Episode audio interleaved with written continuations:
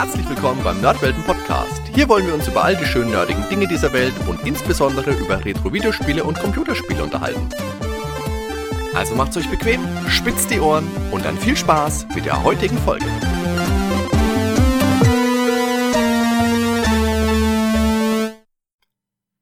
Herzlich willkommen beim Nerdwelten Podcast. Heute möchte ich mit euch über einen Film sprechen, der mich damals schon schwer beeindruckt hat und den ich heute zu einem meiner liebsten Filme aller Zeiten zähle.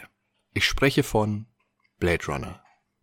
Blade Runner ist ein Film aus dem Jahr 1982 von Ridley Scott mit Harrison Ford in der Hauptrolle. Nach ikonischen Rollen als Indiana Jones und in Star Wars als Han Solo spielt letztgenannter in diesem dystopischen Cyberpunk-Meilenstein den Ex-Blade Runner Rick Deckard, der reaktiviert wird, um einen besonders heiklen Job zu erledigen. Blade Runner spielt in der aus heutiger Sicht nicht mehr ganz so fernen Zukunft von 2019. Los Angeles ist eine im Regen versunkene Megastadt, in der die Grenze zwischen wirklich und künstlich nahezu gänzlich verschwommen ist. Neben den ärmlichen Unterkünften des Großteils der Bevölkerung stellen die dekadenten Großbauten der Konzerne einen perversen Kontrast dar. Eines der dominantesten Bauwerke ist der Pyramidenkomplex der Tyrell Corporation. Tyrell stellt sogenannte Replikanten her. Künstliche Menschen, die von wirklichen Menschen äußerlich nicht mehr zu unterscheiden sind und die mehr oder minder für die Drecksarbeit herhalten müssen, beispielsweise als Minenarbeiter auf den erdfernen Kolonien. Da sie über eine große physische Stärke verfügen und mit steigender Lebensdauer auch Gefühle und eigenen Willen entwickeln, werden sie mit einer auf vier Jahre beschränkten Lebensdauer ausgestattet. Als zusätzliche Sicherheit gibt es die Spezialeinheit der Blade Runner, deren Aufgabe es ist, fehlgeleitete Replikanten aus dem Verkehr zu ziehen. Unter anderem setzen sie dafür die sperrige Void-Kampfmaschine ein. Diese bewertet die Körperfunktionen der Testperson, während Emotionen provozierende Fragen gestellt werden. In einem Einführungstext zu Beginn des Filmes erfahren wir, dass einige hochentwickelte Replikanten der Nexus 6 Klasse ein Raumschiff übernommen und Menschen getötet haben, sowie zur Erde geflohen sind, was ganz klar ein Job für einen alten Blade Runner ist. Zu diesem Zeitpunkt haben wir schon einen großartigen visuellen Eindruck der Welt, in der der Film spielt, erhalten. Regen, Dunkelheit, fliegende Fahrzeuge, Massen und Massen an Menschen. Und man erkennt in diesen und den Leuchtreklameschildern eine starke japanische Präsenz.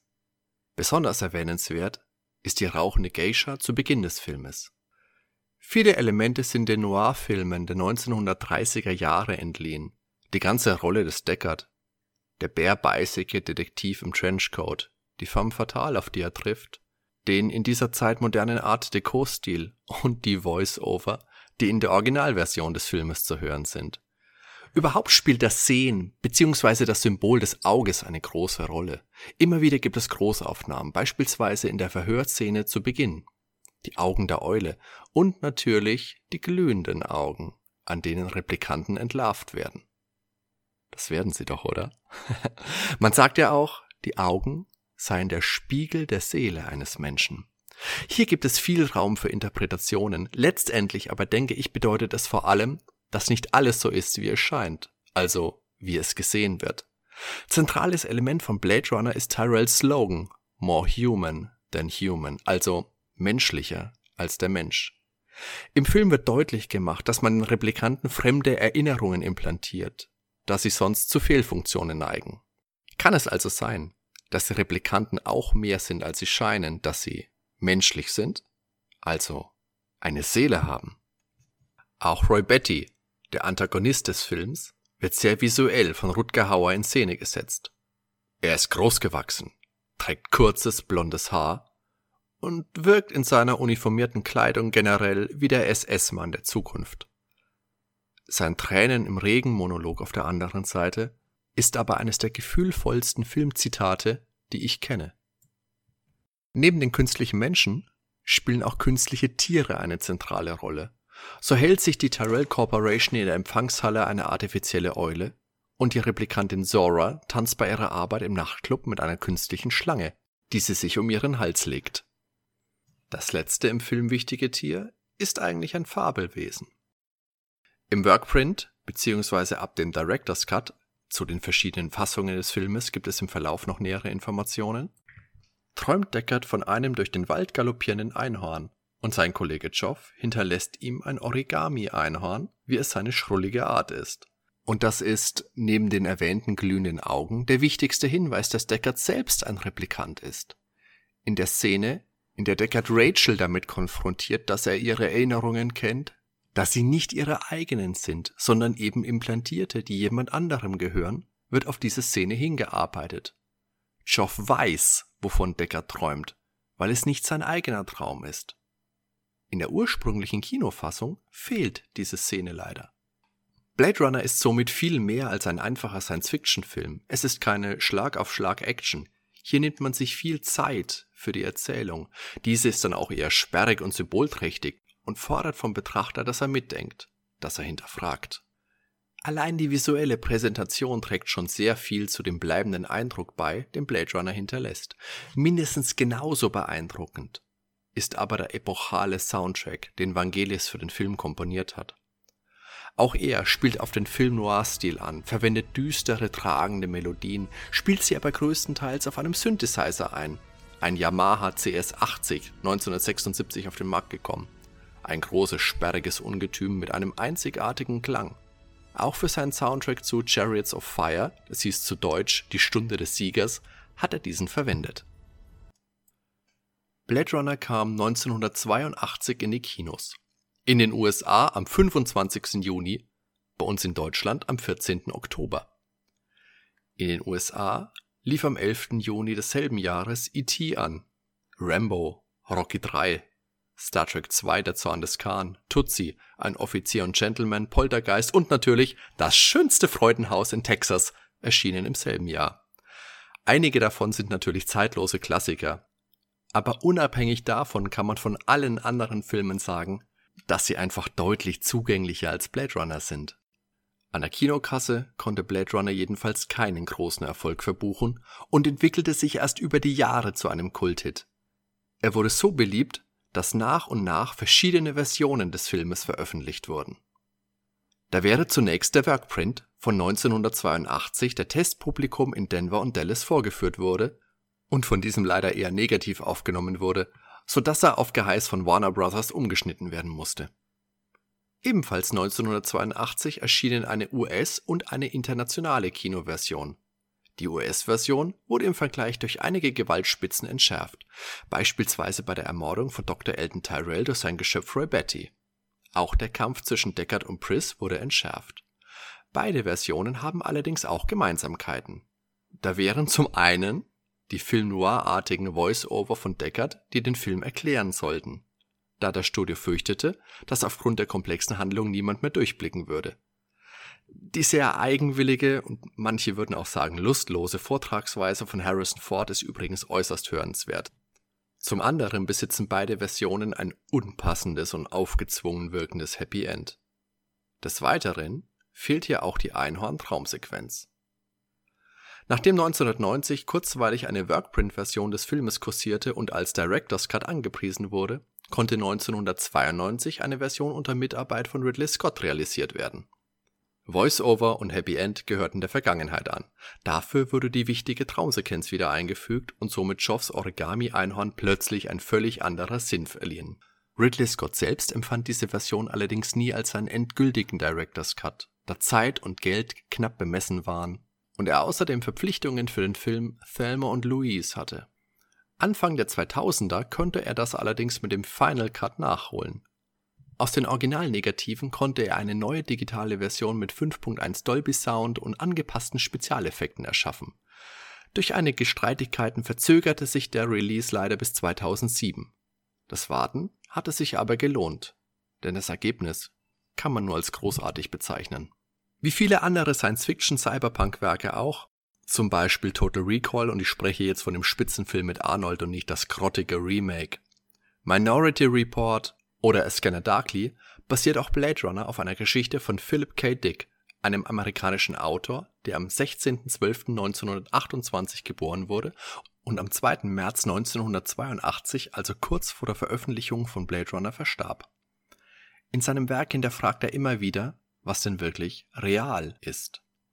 Do Androids Dream of Electric Sheep aus dem Jahre 1968 ist die Grundlage für Blade Runner. Auch hier geht es um die Frage, ob die menschlich aussehenden und handelnden Replikanten reale Menschen sind oder nicht. Und ob man sie als Menschen oder Maschinen behandeln sollte. Ansonsten gibt es zwar natürlich Überschneidungen und Ähnlichkeiten, aber der Film nimmt sich die üblichen Freiheiten und davon nicht gerade wenige. Die Bezeichnung Blade Runner beispielsweise kommt im Buch überhaupt nicht vor. Dort ist Deckard ein Bounty Hunter, also ein Kopfgeldjäger. Neben dieser Kurzgeschichte, die man als Fan des Films früher oder später einfach lesen will, würde ich euch übrigens noch den Science-Fiction-Roman Ubik aus dem Jahr 1969 empfehlen.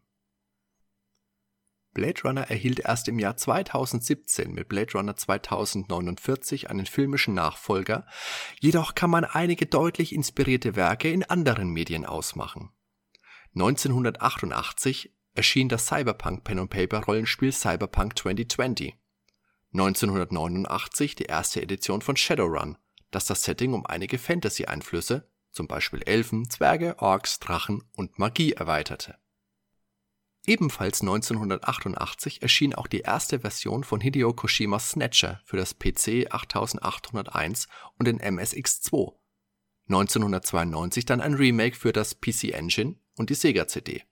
Letztgenanntere sogar in englischer Sprache. Snatcher zieht seine Einflüsse besonders aus Blade Runner, bedient sich aber auch bei Terminator, Akira und Invasion of the Body Snatchers. Das Spiel bietet einen ungewöhnlichen Mix aus Adventure, Lightgun-artigen Shooter-Passagen und wirkt eher wie ein gut erzählter interaktiver Film. Das soll übrigens keineswegs negativ klingen. Ich halte Snatcher für ein ganz herausragendes Spiel. 1997 erschien das PC-Adventure Blade Runner von Westwood Studios. Nach dem 1985 veröffentlichten Spiel für C64, Spectrum und Amstrad die zweite Versoftung der Vorlage. Dieser Teil spielt zeitgleich zur Handlung des Films, erzählt aber die eigenständige Geschichte des Blade Runners Ray McCoy, was wohl vor allem auf Copyright-Streitigkeiten zurückzuführen ist. Erwähnenswert ist, dass das Spiel über einen Zufallsgenerator verfügt, der einige Inhalte bei Spielstart durcheinanderwürfelt und insgesamt zwölf verschiedene Spielenden bietet. Das Spiel gilt zu Recht als Klassiker des Point-and-Click-Genres das sich im Erscheinungsjahr 1997 nach einem letzten Aufbäumen bereits im Sturzflug befand, da Echtzeitstrategie und Shooter auf dem Vormarsch waren. Aufgrund von Lizenzproblemen ist das Spiel leider bisher nie neu aufgelegt oder auf Online-Plattformen veröffentlicht worden. Zudem ging der Source Code wohl verloren, als Westwood Studios von EA aufgekauft wurde. Somit müsste eine Remastered-Version komplett neu aufgebaut werden, was natürlich äußerst kostenspielig wäre. Für mich persönlich ist Blade Runner ein sehr wichtiger Film, der meine Leidenschaft für Cyberpunk begründet, zudem auch musikalisch einen prägenden Eindruck hinterlassen hat. Dabei wurde ich in den Film eigentlich mehr oder minder hineinbetrogen, denn der größte Einfluss auf meinen Film und auch Musikgeschmack geht auf meinen Onkel zurück. Der ließ mich nämlich als kleinen Stöpsel immer wieder Filme schauen, die eigentlich so noch gar nichts für mich waren und die ich deswegen bei meinen Eltern zu Hause natürlich nicht schauen durfte.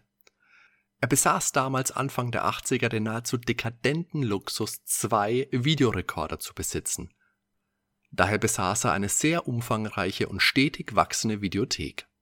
Neben Conan war Indiana Jones der Held meiner Kindheit, und nachdem ich die ersten beiden Teile bereits unzählige Male gesehen hatte und der Finale, ja Finale, dritte Teil erst 1989 ins Kino kam, jubelte er mir eines Tages Blade Runner unter. Natürlich erkannte ich den Schwindel sofort, da die ersehnte Fanfare ausblieb und weder der Dschungel Perus noch der Club Obi-Wan mit der nervigen Wiley auf dem Bildschirm erschienen, sondern zunächst ein roter Text und dann eine seltsam anmutende Großstadt voller Feuerfontänen. Doch die anfängliche kindliche Empörung wich schnell purer Faszination, obwohl ich den Film damals kein Stück verstanden habe. Blade Runner fasziniert mich auch heute noch immer wieder aufs Neue. Es ist fast so, wie einen alten Freund zu treffen. Ein angenehmes, warmes Gefühl und ein bleibender Eindruck, der mich auch heute noch über den Film sinnieren lässt, wenn der Abspann lang vorbei ist.